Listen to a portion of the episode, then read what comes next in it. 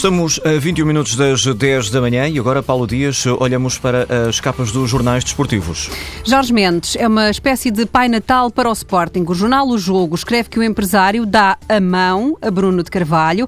Numa altura de aperto financeiro para a SAD, Jorge Mendes vai entrar de imediato com 10 milhões de euros e obtém como compensação liberdade para negociar William Carvalho, ao que tudo indica no final da época. O jornal adianta que esta foi a solução encontrada pelo presidente do Sporting para enfrentar a decisão do Tribunal Arbitral do Desporto sobre o diferendo com a Doyan.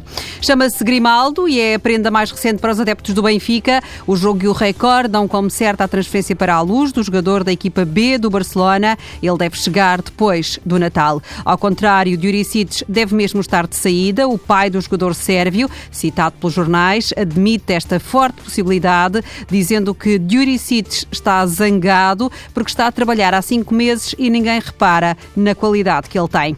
A bola esteve com Paulo Sousa em Florença, depois de Rui Costa. É ele o novo príncipe da cidade que encanta os adeptos da Fiorentina. Elogios para o treinador português na reportagem nas páginas centrais da bola.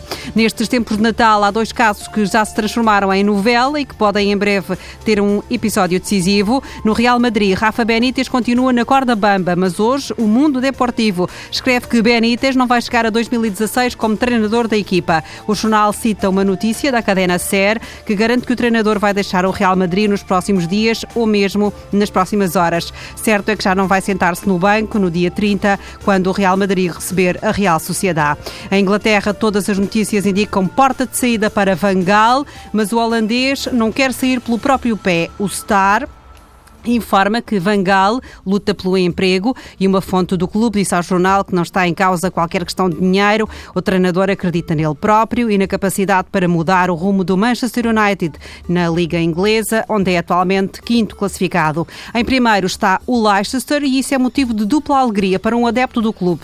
Em agosto, ele apostou cerca de 7 euros que o Leicester chegaria à quadra natalícia no topo da classificação. Como a probabilidade de acertar era quase impossível, este adepto adepto acabou por receber quase 7 mil euros. O Record conta hoje a história e acrescenta que, questionado pela BBC, este adepto disse que acredita que o Leicester pode ser campeão, mas não revelou se já fez essa aposta.